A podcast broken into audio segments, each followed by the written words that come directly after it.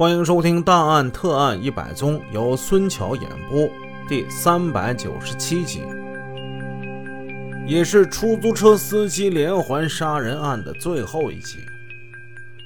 上回故事我们说到，经过四个小时的审讯，李伟民最终交代了于杰尸体的去向。我当时想找个地方，把尸体扔进下水道或者是涵洞里。可是这天冷，都冻了冰了，哎，不行啊！二月五号那天，我把尸体就扔到华翔小区一个锅炉房那边了。必须得尽快找到被害人的尸体，获取证据。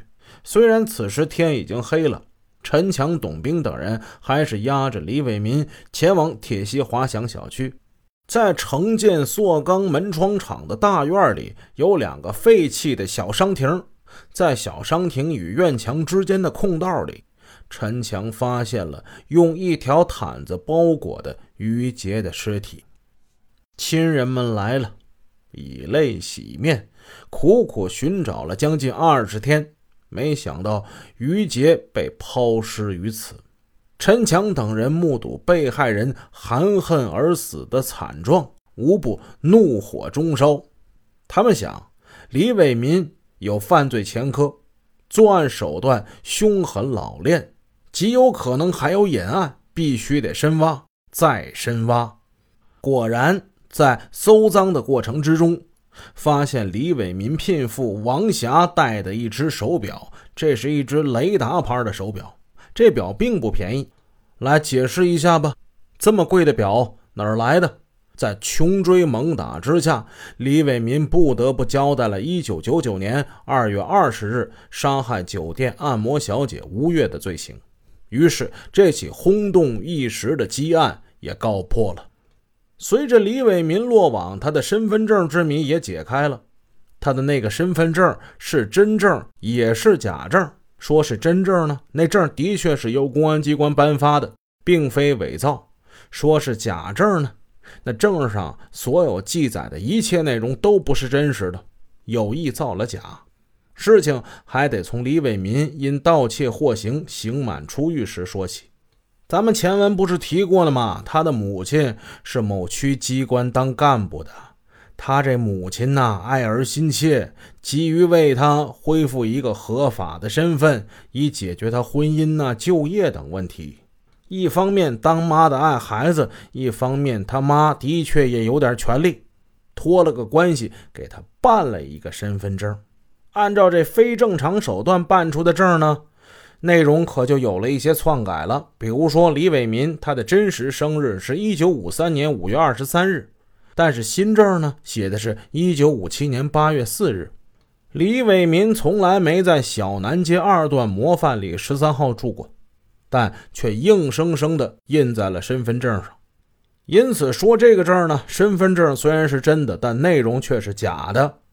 哎，可怜天下父母心，不能说李伟民的长辈不希望自己的后代好好做人，但他们的这一错误做法确实是坑害了他。有了这么一个假身份证，李伟民可以怀着侥幸的心理，像一个隐形人似的。一次又一次的实施犯罪，作案之后又隐藏得很深，为公安机关侦破案件设置了层层的障碍，逃避打击。毫不夸张地说，那张假身份证成了他实施犯罪的工具。试想，如果没有这样一个假的身份证，他敢在杀害于杰的同时，大着胆子拿着身份证去银行取回那一卡通吗？而今李伟民重罪在身，面临法律最严厉的惩罚。那当初为他办了假身份证的母亲悔不悔呢？恨不恨呢？案件转到了案审科，老预审员梁中学主审，郭来增配合。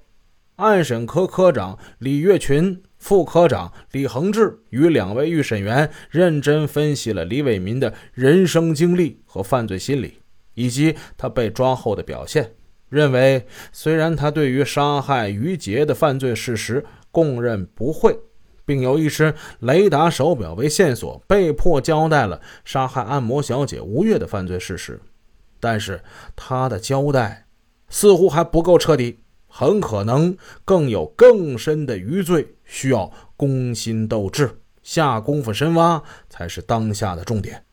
梁中学是一个很有经验的预审员，他在对李伟民的询问之中，善于观察和分析，耐心说服，开导工作。打消他反正再怎么交代也是死罪的这种消极抵触态度，鼓励他放下思想包袱，彻底交代罪行，以求对这个社会有个交代，以求让他自己心灵得到安宁。梁中学的工作做得很细，连李伟民平时爱抽黑猫牌的香烟，爱喝青岛的啤酒，以及刑讯后的一些反常心理等等，都了解得一清二楚。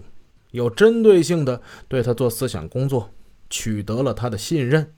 李伟民又先后交代了杀害青岛、沈阳两位出租车女司机刘晶莹、邵小兰的犯罪事实。预审工作取得了重大突破，但梁中学等预审员并未到此结束。他们乘胜追击，继续深挖，又迫使李伟民交代了两起发生在外地的凶杀大案。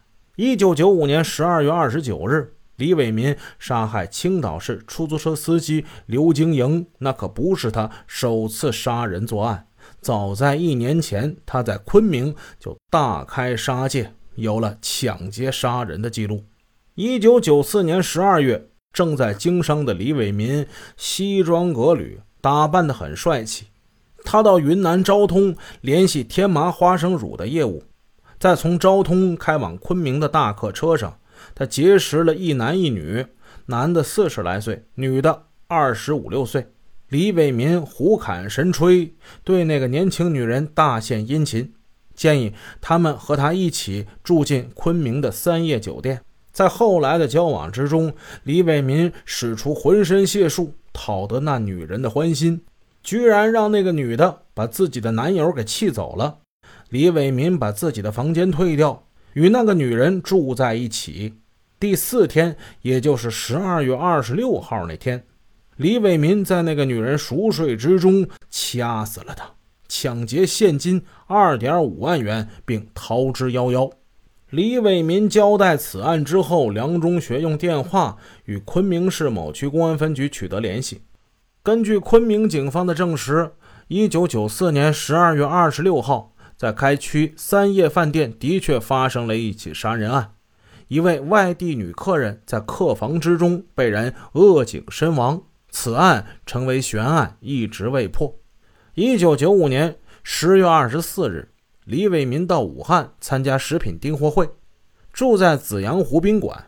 当天晚上饮酒之后，他走出宾馆，站在人行道上东张西望。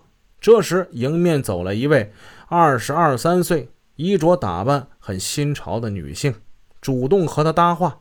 他们只消三言两语就谈得十分投机，一起到黄鹤楼游览，又打车到解放公园玩。他们钻进草丛之中，搂搂抱抱，连对方姓甚名谁都没来得及问，就十分投入。夜深了，这二人还在缠绵悱恻。喝了几瓶酒之后，李伟民发现这个年轻女人身上带着不少钱，不由得恶意陡生，在温存搂抱之中掐死了这个女人，抢走了一万元的现金。此案已被当时公园派出所的刘所长证实，一直没有侦破。随着李伟民对一起起凶杀命案的交代，梁中学、郭来增等预审人员不禁是暗暗惊叹：这是一个什么样的人呢？怎么会变得如此的凶残？简直就是个人间恶魔呀！可以想见，倘若这次不是警方在于杰被害之后迅速将他抓捕归案，不知道还会有多少善良无辜的女性惨死在他那双青筋凸起的魔爪之下。作恶多端必有报，今天到了将这个瘸腿恶魔绳之以法，为那些含恨而死的女性讨还血债。报仇雪恨的时候了。最终，李伟民被判处死刑，剥夺政治权利终身，结束了他罪恶的一生。通过这个案子，我希望大家得到一些启示：为什么那么多无辜的女性上当受骗、被残害？他们为什么会放下警惕？前文咱们提过，李伟民长相还不错，属于那种帅的，方面、大眼、浓眉。因为他看起来不像坏人，所以人们会放下警惕。但谁说长得帅的人就不犯罪呢？到了他生命的后期，他身患疾病，成了一个残疾人，让人产生怜悯之心，并放下了警惕。这也是他频繁得手的另一个原因。大家觉得他伤害性不强。今天这期案子呢讲的比较长，我希望孙桥的听友们呢千万不要听案子只听一个乐呵，一定要在其中有一些反思。我的女性听友，我的粉丝们，大家一定要小心、小心再小心呐！我是孙桥，咱们下个案子见。